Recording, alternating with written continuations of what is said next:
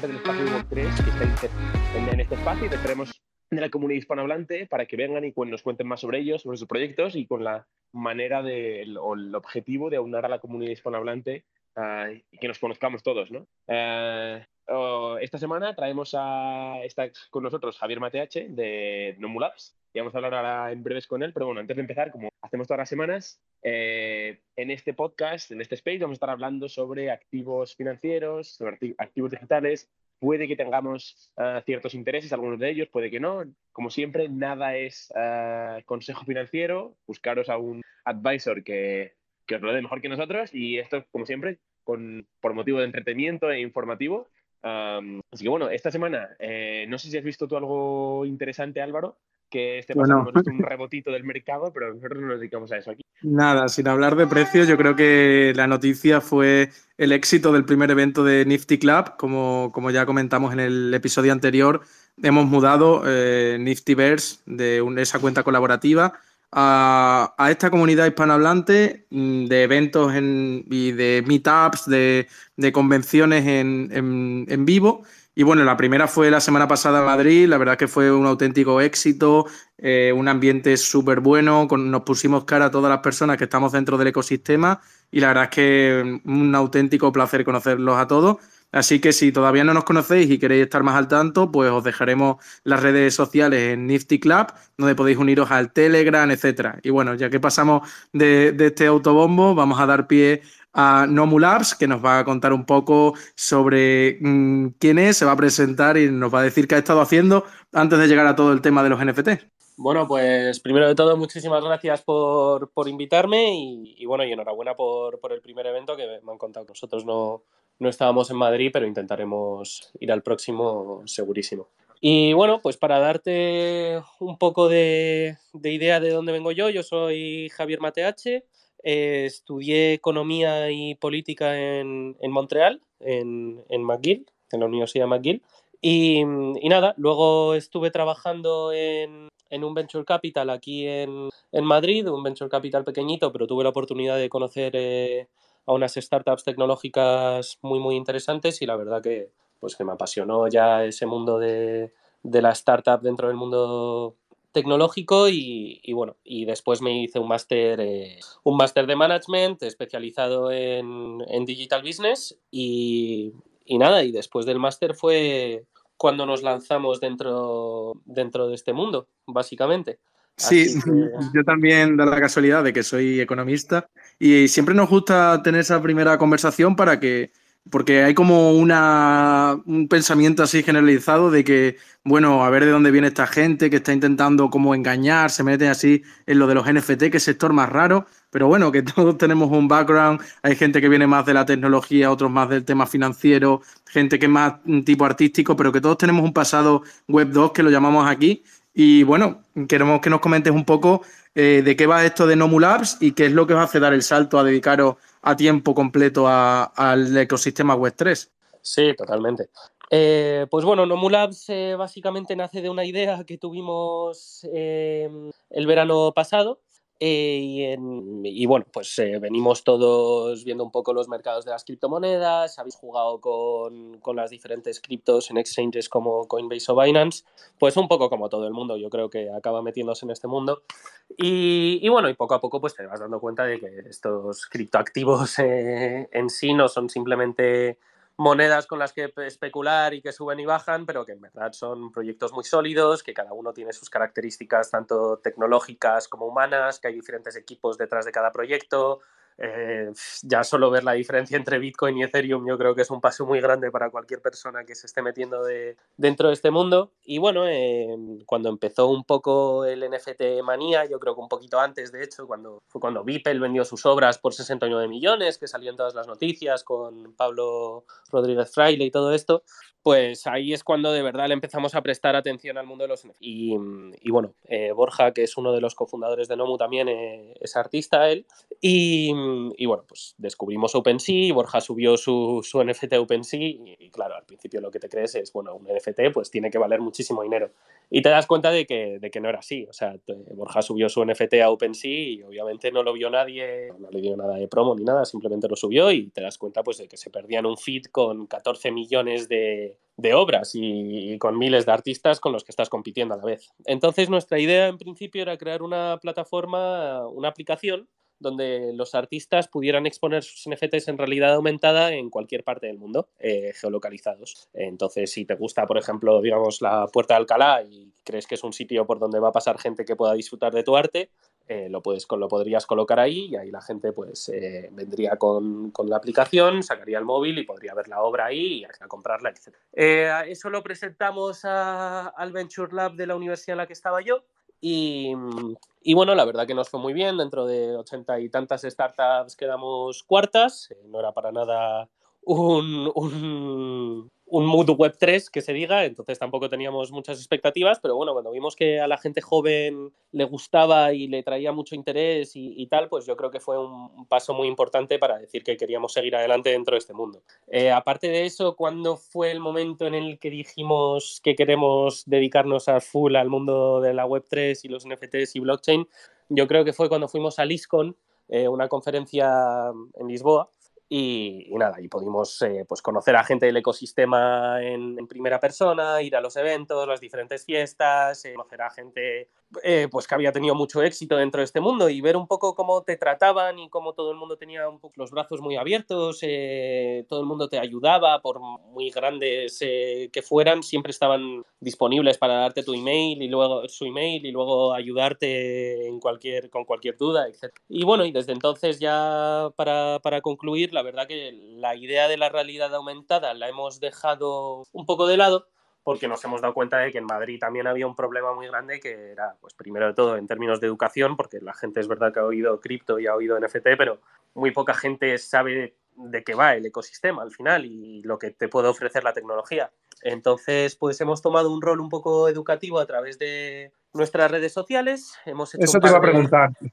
que perdona que te corte. Eh, ¿Cómo afrontáis ese ese mm, mm, mercado no preparado todavía, digamos, ¿no? Que, bueno, lo mismo, has escuchado hablar del tema, tienes conocidos que, sí que trabajan o han operado con criptomonedas, que es lo más normal, pero bueno, esto de los NFTs, al fin y al cabo, somos cuatro los que estamos dentro. ¿Cómo afrontáis ese mercado poco preparado? Comentas el tema de, de ser más educativo, de pues eso, de cambiar el discurso, ¿no? Quizás hacerlo más cercano, que se usan muchos términos en inglés. Mm, me gustaría saber vuestro enfoque.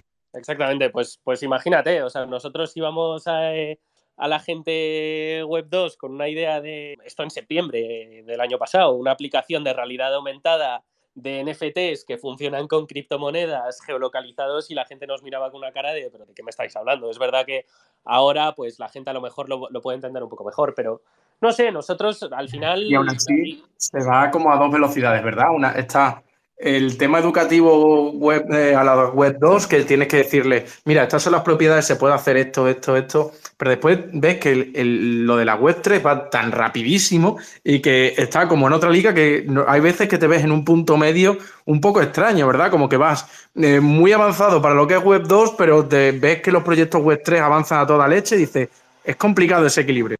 Nada, totalmente, totalmente, tienes toda la razón. Porque cuando te empiezas a meter tú dentro del ecosistema, además, pues empiezas a ver solo noticias del ecosistema, empiezas a seguir solo a gente del mundo, ya pues todo lo que te sale en Instagram es de criptos y proyectos de NFTs y todo eso. Gente que cuesta dar ese pasito para atrás, ¿sabes? De decir, joder, voy tarde y luego hablas con personas normales por la calle y dices, joder, voy prontísimo, ¿sabes? Entonces es, es complicado. El, no sé cuántos por ciento no sabe ni lo que es. Yo estoy aquí trabajando, pero es que encima después hay gente pues que te lleva sin con proyectos que llevan que 3, 4, 5 años eh, de ventaja con respecto a ti, pues como que mm, han dado pasos que tú todavía no y dices, joder, estoy aquí en un impasse un poco complicado.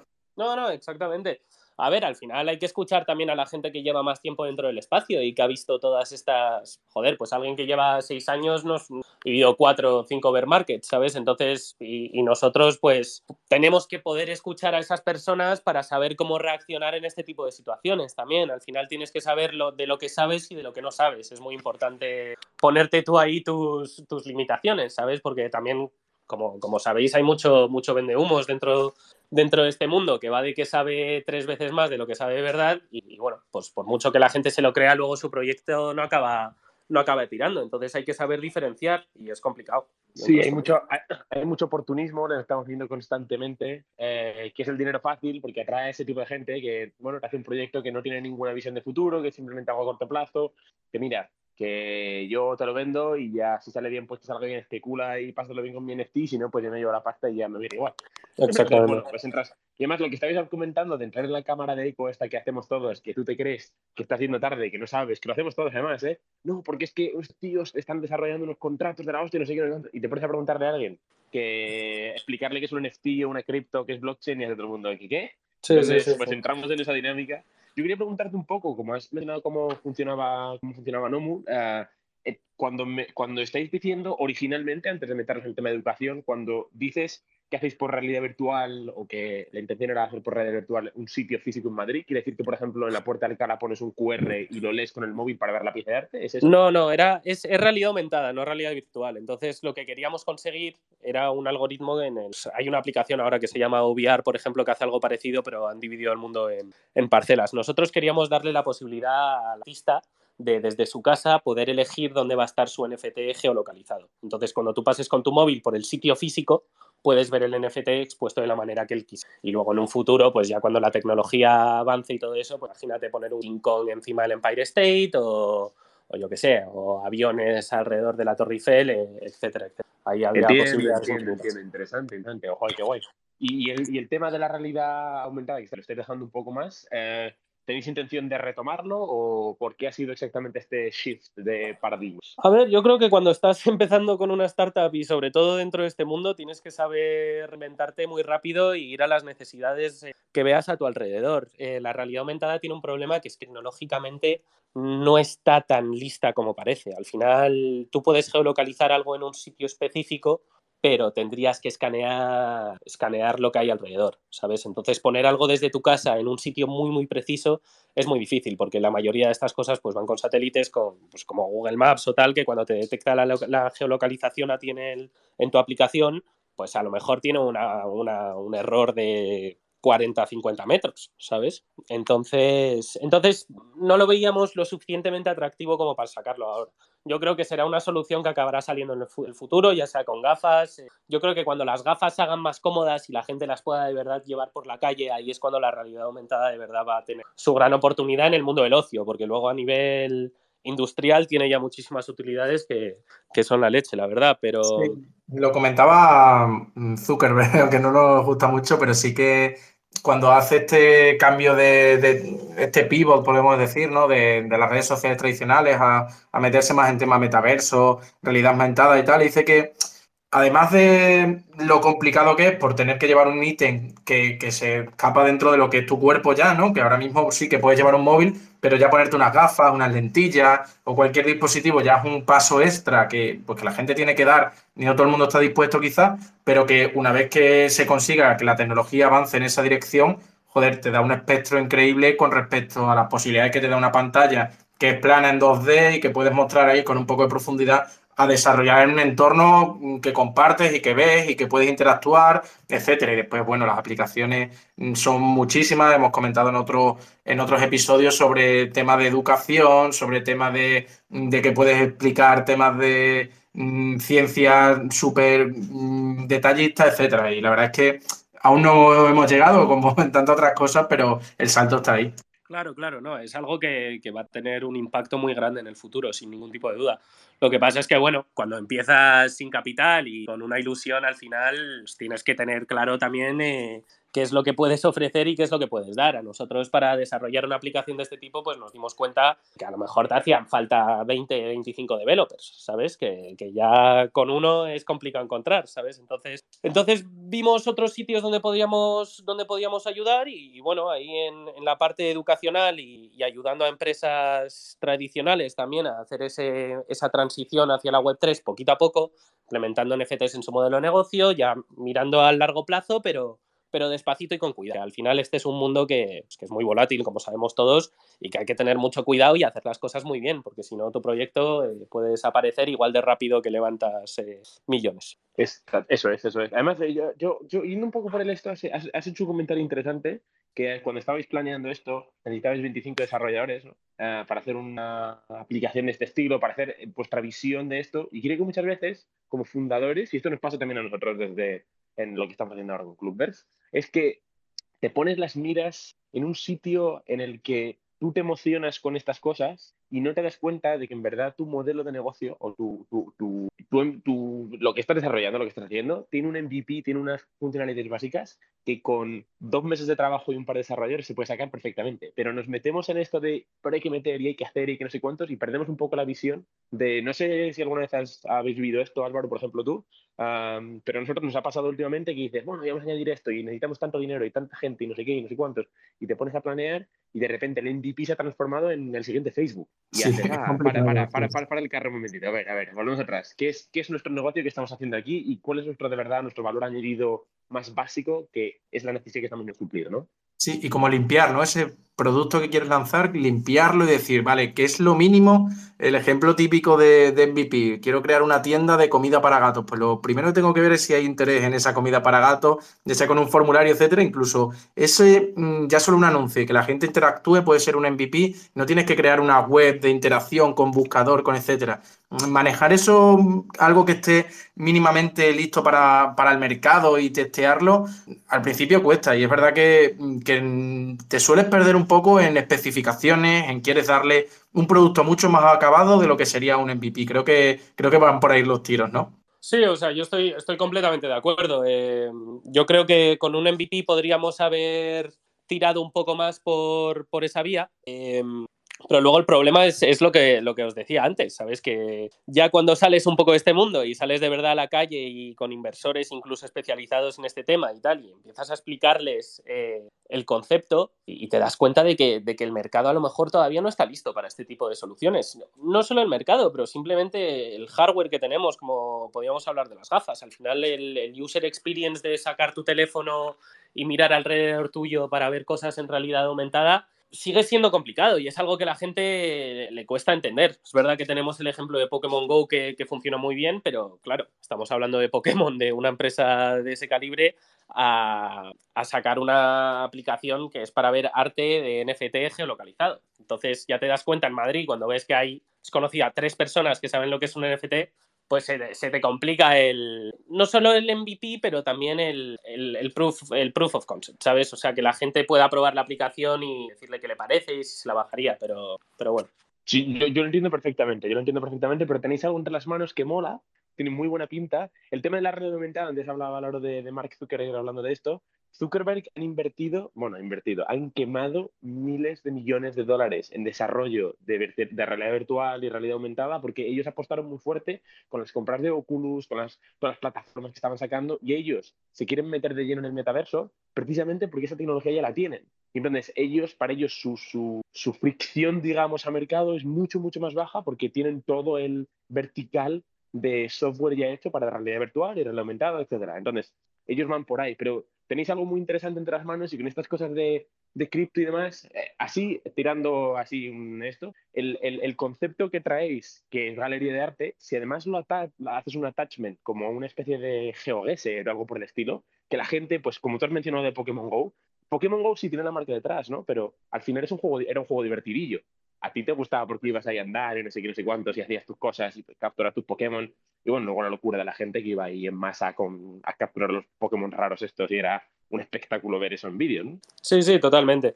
A ver, nosotros es algo en, lo que seguimos enfocados. O sea, para nosotros el futuro del metaverso no es que la gente esté viendo, esté enchufada unas gafas de, realidad virtual eh, desde el salón de su casa con la boca abierta y mirando hacia la pared, ¿sabes? Eh, para nosotros el metaverso eh, tiene, tiene que tener una, eh, tiene, tiene, que estar ligado con el mundo de verdad, ¿sabes? O sea, y a mí es lo que me gusta de la realidad aumentada, es que literalmente aumentas la realidad, ¿sabes? Y no podemos escaparnos de este mundo y pretender que no existe, que es lo que parece un poco la, la, realidad virtual, de me voy a otro mundo porque no me gusta la realidad que tengo. Entonces, la realidad aumentada te ofrece la opción de, me gusta lo que tengo delante, pero lo puedo hacer incluso mejor con la tecnología y puedo hacer que las cosas sean más eficientes o más bonitas o más disfrutables para el usuario, etcétera, etcétera. Pero, mm, pero luego... No puedo estar más de acuerdo.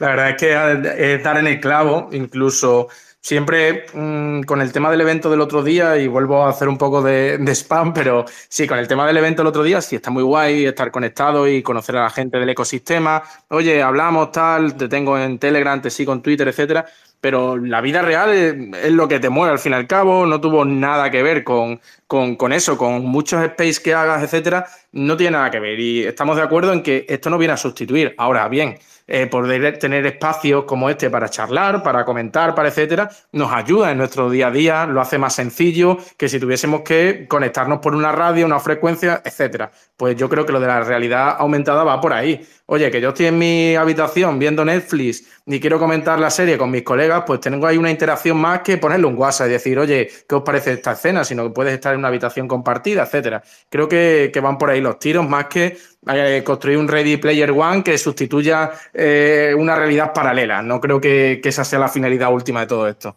Sí, absolutamente, absolutamente de acuerdo. Eh, al final a la gente le da mucho miedo también la palabra metaverso por, eso. ¿Qué dos ejemplos imagina la gente? Matrix y Ready Player One, ¿sabes? Y entonces ya es en plan, uff, yo no estoy listo para eso. Pero esto es una transición que van a ser muchos años y es simplemente, pues nada, es, lo que explica la palabra Web 3, es la evolución de la web, simplemente. El próximo paso lógico a lo que tenemos ahora. Y al final, pues es innovación. Y eso es es imparable, por mucho que no le guste a, ciertas personas. A, Jack, a Jack, por ejemplo, en la Web 5, que él quiere transformar ya dos pasos saltarse, ¿no? Sí, sí. Em, yo, quería preguntar también, porque lo, em, bueno, esto ha seguido avanzando y demás, pero ahora como no lo estáis un poco transformando o estáis dejando la parte de radio aumentada en un punto más de esperamos un poquito que esté más ready el mercado, esperamos a que la gente ya esté la tecnología ya está más lista y estáis haciendo el tema educativo, contarnos un poquito que, cómo vais a enfocar esto. Ya, ya has contado antes que te ha preguntado Álvaro, pero eh, también estáis haciendo eventos, vais a, vais a integrar también el tema de las galerías con los eventos, vais a hacer este tipo de cosas, porque por ahí van un poco los tiros de... Sí, o sea, a ver, lo maravilloso también de estar en este mundo es que te van a ir saliendo oportunidades eh, prácticamente todos los días. Es lo que comentabais vosotros antes, que la velocidad a la que se mueve esta tecnología es mucho más, mucho más fuerte que cualquier cosa que se pueda imaginar, imaginar la gente. Entonces vas a tener oportunidades en todo el momento, de poder colaborar con diferentes empresas y, de, y que hay espacio para, todo el mundo ahora mismo, ¿sabes? No es un mercado para nada saturado, por mucho que, que lo pueda parecer. Entonces, nosotros ahora estamos trabajando pues aparte de seguir con el contenido educacional, hicimos un, par de workshops presenciales, que, bueno, como hablábamos, es mucho mejor el, el lado presencial y poder darle una clase a la gente de realmente pues, background de blockchain, que son los NFTs, y luego la gente pues minteaba su primer NFT ahí en OpenSea en, en directo y la gente se iba con, con su primer NFT en su cartera, con el MetaMask montado y todo. Em, y aparte, pues, eh, pues estamos trabajando con empresas que, que, están muy interesadas, obviamente, por, por los NFTs, por todo el ruido que han hecho y por toda la oportunidad económica que puede traer, pero nosotros también tenemos como labor y como misión explicarles que, que, esto no se trata simplemente de saco unos NFTs, me forro y me voy. O sea, tú como empresa, al final, el NFT es una herramienta que puedes utilizar pues para mejorar tu comunidad, para crear más engagement, para darle utilidad a los eh, clientes más eh, leales, etcétera, etcétera. Y eso Total, no lo entienden, ¿eh? Claro, ya claro. Te, ya te aviso yo que. Te que, joder. que está con ellos todo el día haciendo consultoría. bueno, bueno, bueno. Si es que incluso en la creación de contenido que la estoy llevando yo de OpenMint, tienes que rebajar el discurso a. Veo muchas más interacciones y mucha más sorpresa en las propias en las propiedades de los NFTs en general que cuando ya te metes un poco más en, profundidad de un caso de uso, etcétera, que quizás ahí digan, no me lo estoy imaginando, porque, claro, si falla la base de que un NFT es infalsificable, solo hay una unidad de, de, ese NFT en el contrato con su ID. Ah, bueno, vale, eso ya tiene sentido, porque si ya le explicas el siguiente paso, mm, no, no interactúan. Y es verdad que multitud de empresas no, no se dan cuenta del potencial y bueno, eh, esa es parte de nuestra labor y bueno, tanto en el podcast como en el contenido, lo que hacéis vosotros de esos workshops, esos pues encuentros con, empresas, etcétera, ayudan a, allanar el terreno porque estamos todavía lejos de, que sea algo universal. No, está claro. O sea, es. Pero es normal también que, lo vean así, ¿sabes? Eh, Totalmente normal. Al final no, nos lo hemos tenido que, comer y estudiar y estar muchísimas, muchísimas horas eh, viéndolo para poder masticarlo bien y poder explicárselo, pero... Y es algo que nos apasiona.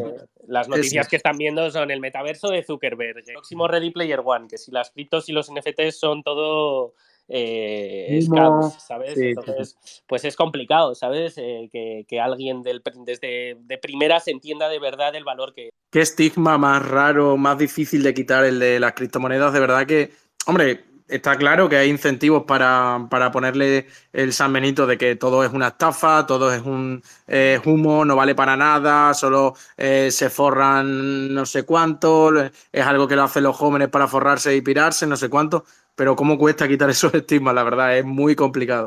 Sí, además aquí en este podcast y en, esta, en estos espacios y demás ya tenemos un poco prohibida la palabra criptomoneda y cripto porque la gente tiene mucha aversión a cripto, porque ya se ha hecho esa conexión tan fea de volatilidad, de, no seguro, de todo es anónimo, de se venden drogas, de no sé, no sé cuántos. No es, es hay crear esta burbuja alrededor de cripto, que simplemente es una herramienta más, ¿no? Eh, no es aquí, ha habido usos de casos de uso uh, pioneros y prematuros que de ahora que han hecho estas cosas, sí, pero ha habido también muchas cosas buenas. Es más, muchas veces cuando la gente te dice, no, es que las criptos solo se usan para comprar drogas y lavar dinero y no sé qué, probablemente el dólar americano es la, la, moneda con la que más drogas se compran y se venden en el mundo. Nunca, nunca nadie compró droga antes de las criptos. Exactamente, la droga, Pablo Escobar empezó con Bitcoin. Está demostrado que es menos de un 1% de todas las transacciones en cripto que son para, para razones ilícitas. Eh, realmente, claro, realmente te pones a rebatir los argumentos estos sensacionalistas y joder, es que mm, mm, se usa para delincuencia y drogas. Bueno, claro, no como el resto de tal. Provoca violencia porque asaltan a un chico, no como el oro que ha provocado guerra. Mm, usa mucha energía. Claro, no como los cajeros, los bancos, mantener al personal, incluso si te pones hasta el ejército. O sea, todo tiene unos fundamentos tan poco sólidos que es fácil desmontarlo. Lo que pasa es que tienen de aliado a, la prensa generalista, que por desgracia es la que lee mm, la gente normalmente y no, no hace ese esfuerzo de, ir un pasito allá y cuestionarse X cosas. Yo creo, sí, o sea, estoy completamente de acuerdo de que la, prensa obviamente no ayuda y la prensa simplemente hace su trabajo como hace con todas las otras cosas. La prensa vende dando malas noticias, la prensa vende dando buenas noticias, ¿sabes? Eh, pero también hay una cosa que es que hay casos, hay bastantes casos en los cuales es verdad, ¿sabes? O sea, entonces también es la responsabilidad de, yo creo, esta nueva generación Web3 que está llegando, que, joder, ya somos muchísimos más de los que éramos hace tres años, pero vamos, 20 veces más. Entonces, que me corrija Dani, sí, sí, que me corrija Dani si no dije exactamente lo mismo que estás diciendo tú, que es responsabilidad nuestra, de las personas que estamos en el espacio al principio, de hacer de esto que sea todo scam, todo estafa, todo eh, humo, todo basura, o de realmente construir herramientas que, que facilite la vida a la gente, que les empodere al fin y al cabo y que les haga más libres como son Bitcoin o los NFT. Claro, claro. O sea, yo ya te digo que en cuanto la gente tenga una aplicación que es red social descentralizada en la que eh, pueda ser pagado por el contenido que está creando y tener y poder controlar lo que crea al final, pues ahí la gente sí que se va a dar cuenta de, joder, pues sí, sí que tiene un valor añadido importante. Es una aplicación que utilizo todos los días, que utiliza todo el mundo alrededor mío, que, que no me falla y, que los, y que los dueños, además del proyecto, están sacando adelante lo que han dicho que van a sacar adelante. Entonces, es poquito a poquito y al final esto llegará. O sea, Internet fue tres cuartos de lo mismo. Ya sé que es el, típico ejemplo de, de, todo el tiempo, pero por ejemplo, yo veía a Bill Gates hablar el otro día diciendo que los NFTs y, y las criptos solo le parece le parece humo. Em, y luego ves. Con los visionarios que son en su momento, ¿no? Con el vídeo este famoso. Una entrevista que le encanta al mundo, a la gente de este mundo es la de entrevista de, con David Letterman en el 96 de Bill Gates explicándole por qué Internet va a ser revolucionario y el otro. Y vas a poder hablar con tu amigo. claro, vas a poder hablar con tu amigo en la otra punta del mundo, jajaja. Ja, ja. Y vas a poder ver un partido en streaming. ¿Pero para qué? Si tengo la radio, pues. Claro, claro. Claro, claro. Y, no, y hay otro ejemplo también, o sea, yo por ejemplo he estado en el, en el Museo de Mercedes en, en Stuttgart y nada más entrar tienen puestos los muy amos eh, una frase del, del, canciller de Alemania que decía, el coche está muy bien, es, un, es una muy buena revolución, pero nunca va a llegar al nivel del, del caballo. y la tienen ahí puesto como eslogan prácticamente, ¿sabes? Entonces, siempre que ha habido innovación y cambios tecnológicos, la gente siempre ha sido reacia, o sea, esto no es algo que es nuevo. Sí, sí, y es que además estabas, estabas hablando de esto y estaba pensando, voy a utilizar el ejemplo de Internet y voy a colgarme porque voy a decir que este otra vez el ejemplo de Internet, pero es lo mismo. En su momento, cuando se empezó a sacar esto, la gente decía, joder, es que la gente va a comprar drogas eh, desde su casa y no se van a mover y no sé qué, y no esto va a ser un problema de drogas todo el mundo y tú, a la venga, ahora, ya empezamos. Pero bueno, es la constante, ¿no? Siempre uso el, tema del comercio online, ¿no? Siempre, o sea, cuando empezó, joder, ¿quién se iba a fiar de comprarle algo a una persona que está a miles de kilómetros en la otra punta del mundo? No le cabía en la cabeza a nadie, no había pasarelas de pago seguras como PayPal, no había eh, el servicio postventa que te ofrece Amazon y, hombre, todavía no, pero van a llegar esas aplicaciones, esas mm, herramientas que realmente hagan de todo esto un espacio sin scams. Mm, por no ir más lejos, Oiga está trabajando en eso. Eh, habrá aplicaciones que te hagan el onboarding para crearte una cartera, para comprar NFTs con euros de una forma súper sencilla.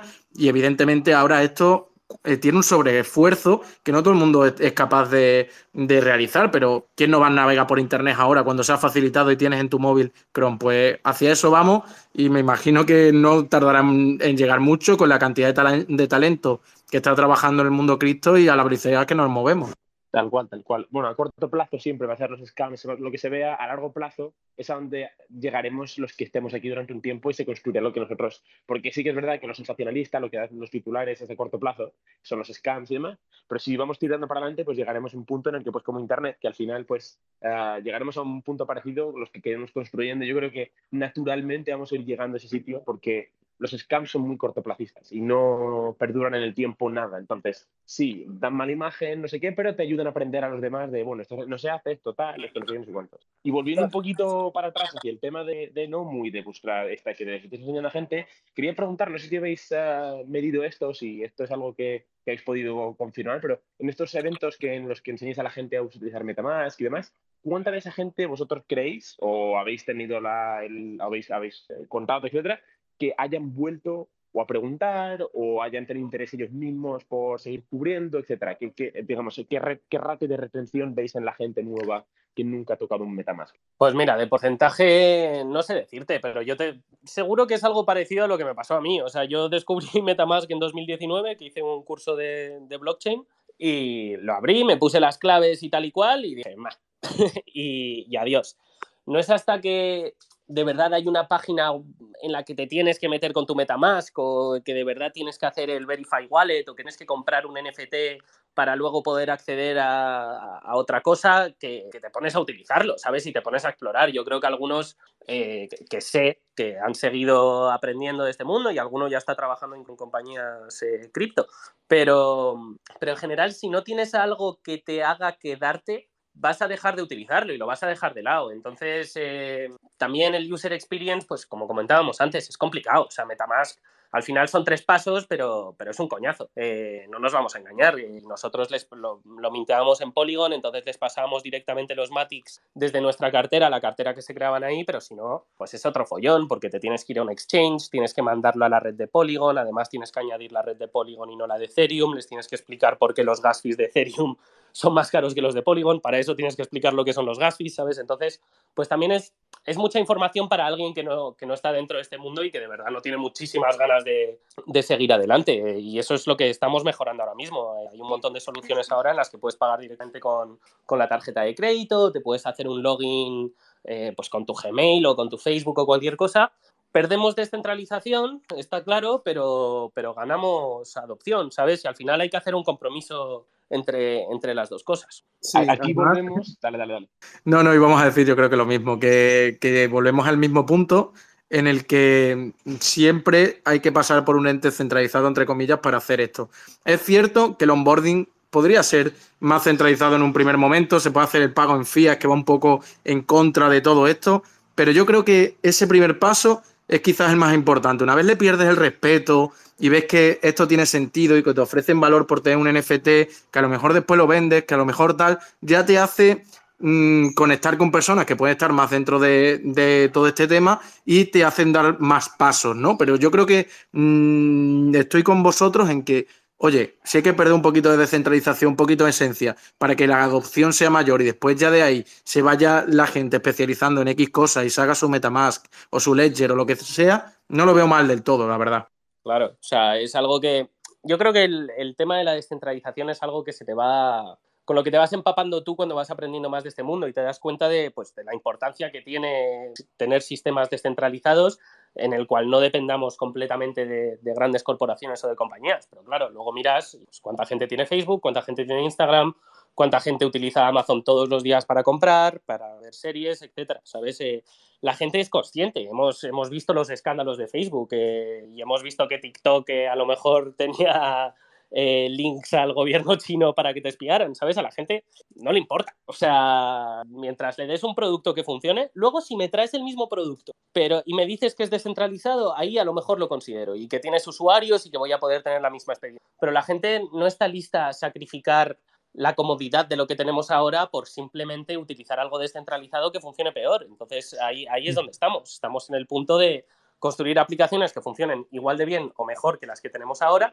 que funcionen de manera descentralizada y reconstruyendo todo un poquito desde el principio. Tal cual, tal cual. Yo a veces también creo que entramos de lo que antes habló un poco de la cámara de eco, del confirmation bias, ¿no? Que a nosotros que hemos estado aquí tiempo y que entendemos el tema de descentralización y que nos gusta mucho porque es algo muy, no voy a decir antisistema, pero es muy algo en contra del sistema en el que, en el que nos han enseñado a estar, ¿no? Te dicen siempre, esto no lo puedes hacer, estas cosas funcionan así, el sistema bancario funciona así, los pagos no tienes que hacerlo siempre a través de Visa porque si no, no puedes enviar ningún. Eh, estos países no sé qué, no sé cuántos. Todas esas restricciones, ¿no? Por aquí te las quitas y yo creo que nos hemos, tenemos un poco síndrome de Estocolmo también en que todo tiene que estar descentralizado. Como tú has dicho, hay mucha gente que nunca eh, daría a, preferiría que le robasen todos los datos y que fuera cómoda la experiencia a tenerlo descentralizado y que fuera todo transparente y demás, porque la gente tampoco es que le importe demasiado, ¿no? El tema de la fricción que tienes de hacerte el MetaMask, las seed, no sé qué, no sé cuántos, es grande. Pero yo me acuerdo, y esto lo he estado contando estos días, hace mucho tiempo, en 2012, cuando yo empecé por aquí, mi primera cartera de Bitcoin, la seed phrase era eh, una, no existía, había una clave privada y la clave privada era un troncho de hash una tira de letras y números que para firmar las transacciones en la consola tenías que copiar y pegar y tirar las transacciones por ahí porque era la manera o cargarte el archivo JSON por detrás para que te autocargase las firmas cuando le, dabas, cuando le mandabas el, comando. Entonces, bueno, poquito a poquito llegamos a ese punto en el que se va a convertir en la comodidad, ¿no? Y la descentralización pues todavía full y full y no se puede conseguir porque, por ejemplo, Ahora tú consigues, y esto nos está pasando a nosotros, cuando estás diseñando producto y ves que a lo mejor imagínate que alguien normal y corriente quiere pagar con una tarjeta de crédito, le quieres mintear un NFT, pero el NFT tarda 30 segundos en cargar, porque no está con, porque la blockchain está tratando, Ethereum no, eh, no está yendo tal, porque tiene el tiempo ese, o falla la transacción. ¿Cómo le explica esto a un cliente para que ah, no tenga o le dé un poco de igual al tema blockchain para que tenga que esperar, la transacción falla, etcétera? Entonces, bueno, poquito a poquito vamos a ir llegando ahí Ah, y eso, ahora mismo lo que estéis haciendo vosotros del tema de onboarding y demás es súper valioso porque es para esta generación de nosotros que va a generar el futuro de las experiencias más sencillas, ¿no? Y que vamos a dar todo el feedback este de oh, esto se puede hacer más facilito, etcétera. Sí, totalmente, totalmente. A ver, el, mayor problema también viene siendo que, pues que la mayor red donde funciona todo esto, que es Ethereum, pues tiene ha tenido muchos problemas con, con, la masa de usuarios que ha recibido, porque simplemente no estaba listo eh, para recibir tantos usuarios. Entonces, pues,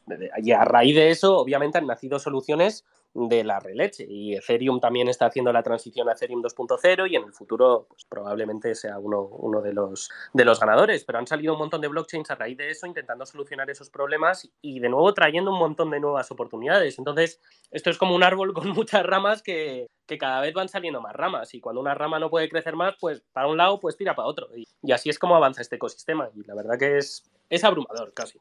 quiero preguntar, ¿cómo, aparte de ese tema de onboarding, ese tema de, educación, cómo estáis viendo la adopción en, de hispanohablantes, en España en concreto?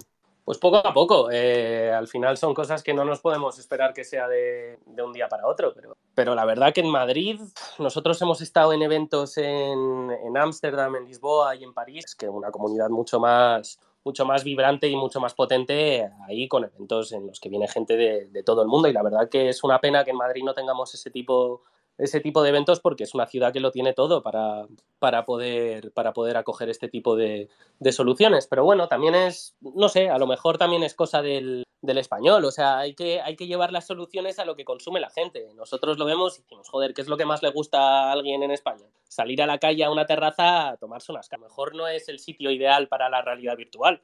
Entonces hay que ver cómo podemos traer soluciones que haga que esa experiencia, que es lo que le gusta, sea mejor gracias a esta tecnología Web3. Y puede ser simplemente tomar una cerveza con tus colegas. O sea, no hay oportunidades en todos lados. A lo mejor no se ha enfocado de la manera eh, que ha hecho que, tenga mucho tirón, pero, pero bueno, poco a poco. Y luego tienes empresas como Bit2Me también muy grandes que, que, van creciendo y que van saliendo de aquí y poco a poquito a poco el ecosistema irá creciendo.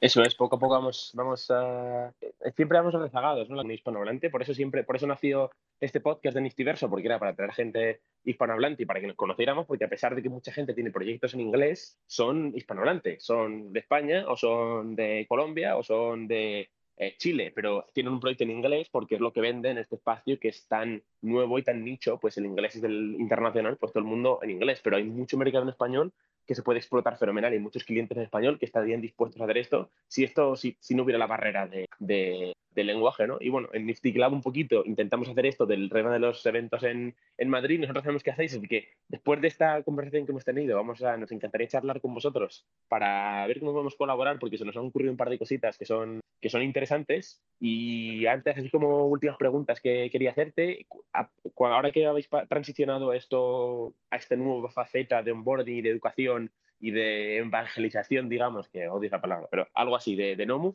¿cuál es el futuro después para Nomu? ¿Vosotros creéis que vais a volver? ¿Os vais a hacer más una academia? ¿O cuál es el, vuestra visión de futuro?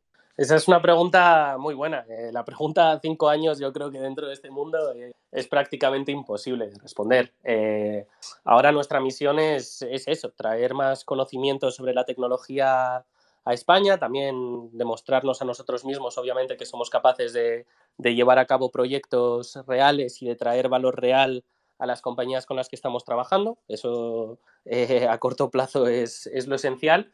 Y de cara a futuro, es que hay, hay, hay, tantas oportunidades que es imposible determinar exactamente dónde vamos a acabar. Yo creo que nos encantaría a todos pues, poder eh, sacar un producto, tener nuestro producto eh, al final. Eh, eso no, no, te puedo decir ahora ni si será de realidad aumentada o si será Gamify o si será un play to earn o, o no sé, pero poquito a poco ir, ir sacando cositas, ir probando y, y es, la manera, es la única manera en la que se puede aprender en este ecosistema. O sea, es lo que te decía antes con el Metamask. ¿Cómo aprendes dentro del mundo de los NFTs? Pues yéndote a comprar unos NFTs, pegándote las leches que te tienes que pegar, comprándote NFTs que a lo mejor no te tendrías que haber comprado, cayendo en un scam, viendo cómo funciona Discord. Y esto, y esto es así también. Esto se trata de, ir probando y de no tener miedo a, fracasar. Al final, eh, hay tantas oportunidades que, hay que hay que ir probando poco a poco. Disculpa, es que justo me han echado donde estaba y me, han sacado aquí el pasillo prácticamente. Problemas del directo. Problemas del directo, problemas del directo y de no estar en casa. Eh, pues, pues, quiero decir, muy guay porque en este espacio todos sabemos que no sabemos qué vamos a, hacer, a estar haciendo dentro de meses, meses, porque muchos de estos proyectos no llevan vivos ese tiempo, ¿no? Pero está guay porque, bueno, parece que, o por lo que me cuentas, tenéis intención de que esto sea algo a largo plazo, que no es que sea un, bueno, como, como te has dicho antes, ¿no? Que las empresas vienen aquí, se piensan que hay mucha pasta y cogen y desaparecen luego y ya da. ¿Veis el valor de la tecnología? Bueno, vamos a ir creciendo un poco todos, todos juntos al unísono, ¿no? Sí, totalmente. O sea, no, yo creo que nosotros sabemos que nuestro futuro está en la Web3 y, y, bueno, eso, no sabes nunca lo que, lo que te puede deparar el futuro, pero, pero de momento seguir aprendiendo. O sea, eso también es algo que, que es clave, ¿sabes? Porque es, la, lo que comentábamos antes, ¿sabes? Hay tanto que aprender todavía, por mucho que parezca que sabes muchísimo comparado con otras personas, luego hablas con gente que lleva en el espacio 7, 8, 10 años y te das cuenta de que hay mil millones de cosas y de oportunidades, además de poder monetizar diferentes, eh, de diferentes maneras, que, que, no te puedes ni imaginar. Entonces, pues, pues joder, eh, poder estar en una industria con esta amplitud de oportunidades y con, y con esta perspectiva de crecimiento, la verdad que, que es un gusto y es algo que, que, no, que no tiene todo el mundo. Tal cual, tal cual. Y además, bueno, eh, es que eh, has dicho lo de gente que lleva aquí mucho tiempo, mucho tiempo en este espacio, pues eso, son tres, seis meses. Y la gente que dice que sabe muchas cosas, ah, cuidado, cuidado, porque aquí están muchas cosas por descubrir, muchas cosas muy nuevas, estamos todos aquí descubriendo y haciendo, y hay gente que piensa que no tiene ni idea, al final por, eh, son genios totales por unas cuantas cosas, y luego gente que te vende el oro y el moro, que son, bueno, pues eso, no aportan nada nuevo, no están aquí. Bueno, pues por eso. No, totalmente. O sea, eso enlaza con lo, con lo, que comentaba antes, ¿sabes? Al final es, es, maravilloso dentro de este espacio porque tú puedes conocer a alguien que lleve tanto tiempo en el espacio que no te va, no te va a hablar como si supiera mucho más que tú y no puede aprender de ti. Entonces todo el mundo está como listo a poder aprender de todo el mundo, ¿sabes? Y todo el mundo tiene algo que aportar porque todo es nuevo. Entonces eh, hay espacio para literalmente todo el mundo. No es solo un mundo donde puedan entrar eh, programadores, que también se lo cree mucha gente. Aquí hay oportunidades eh, para gente creativa, para gente que ha hecho business, marketing a saco, o sea, lo que quieras. Es simplemente todo lo que te puedes imaginar que esté en Internet va a existir también dentro de este mundo y va a hacer falta gente que pueda, que pueda llenar esos, esos trabajos. Así que. Y otros que están por. Y otros que todavía no se han inventado, ¿no? Como el tema de trabajos en el metaverso, incluso con temas de NFT, estoy convencido de que surgirán nuevos trabajos. incluso si nos ponemos a pensar, nosotros estamos creando trabajos como, como tal que, que hasta, bueno, no existen, ¿no? Anteriormente. Y eso también es, es excitante y yo creo que también atrae muchísimo talento. No, está claro, está claro. Yo, yo en este mundo he conocido a meta arquitectos, gente que vende casas en Decentraland, de que da visitas y tours que eh, trabajaban... eso, ¿sabes? Pues me lo dicen hace un año que voy a conocer a alguien que trabaja construyendo casas para un metaverso que se llama Decentraland, que la gente paga no sé cuántos mil euros por una parcela virtual, y te digo que estás loco. Eh, el cuprier del casino de Decentraland. claro, claro, que, es una persona. Sí, sí, claro que es una persona. nada, nada, es una pasada, la verdad. Pues No sé si Dani eh, tienes alguna pregunta más. No, antes, antes, de cerrar, es una conversación muy guay como las que tenemos la mayoría de las semanas. Antes de cerrar, eh, veo que justo se estaba yendo la gente y iba a abrir un turno de preguntas para ver si alguien ah, quería preguntarle algo a, a Javi de y, y, eso es, eso es. Y anunciamos el PUAP y ya ah, cerramos el, el espacio por ahí. Si alguien quiere subir, uh, que avise, que levante la mano y le damos pie a pregunta, pero antes de nada voy a dar el pop de la semana. Como siempre, pop de asistencia por haber venido a, asistido a, este space. Si lo queréis, simplemente tenéis que descargaros la aplicación de POAP en, el móvil, eh, P-O-A-P, en el App Store, en Google Play, y ahora os voy a dar un código que se introduce en la parte de Secret Code eh, eh, con este POAP, pues en el futuro haremos cositas con Nifty. El otro día en Nifty por ejemplo, en el primer evento ya dimos un POAP, hemos dado POAP durante los anteriores casi 20 y pico eh, programas y después vamos a hacer cosas interesantes con estas cosas. Estamos programando cositas para, ya veréis, ya veréis, va a, ser, va, a estar, va a estar interesante. Entonces, para esta semana, el código que tenemos va a ser 5740 NOMU 3416. Repito, 5740 NOMU 3416. Todo junto. Si alguno tiene algún problema, como siempre, por favor, enviarnos un mensaje a esta cuenta ah, para poder resolverlo. Y, bueno, yo creo que eso es todo por nosotros, ¿no? Sí, ah, NOMU. Perdona, Dani. NOMU es N de Navarra, O de Oviedo, M de Madrid, U de. U de. U de. U. Bueno, eh, nada, que muchísimas gracias por tenerte por aquí. Eh, minteas el POAP y estás atento a las noticias de Nifty Club, que se vienen cosas muy chulas y se está creando una comunidad en Telegram espectacular. Eso es, y muchas gracias Javi por estar con nosotros. Eh, la siguiente quedada que tenemos dentro de poquito, a lo mejor vemos por ahí, pero nos gustaría charlar sobre ah, un posible, una posible colaboración con, con Numu, que hacen cositas muy interesantes. Fenomenal, chicos. Pues hablamos cuando queráis y bueno, muchísimas gracias por, por dejarme participar en, en vuestro espacio. Eh, El placer ha sido nuestro. Y estamos en contacto. Eso es, muchas gracias por venir. Adiós, chicos tenemos el, perdona, perdona, lo último, tenemos el próximo evento la semana que viene en Madrid. Pasaros por esta cuenta, están los enlaces al, al meetup colgados en, en el tweet pineado y además podéis entrar al grupo de Telegram para charlar con nosotros y enteraros de más cositas que vamos haciendo. Así que muchas gracias a todos por venir y nos vemos la semana que viene. Nos vemos la semana que viene. Adiós. Gracias, adiós.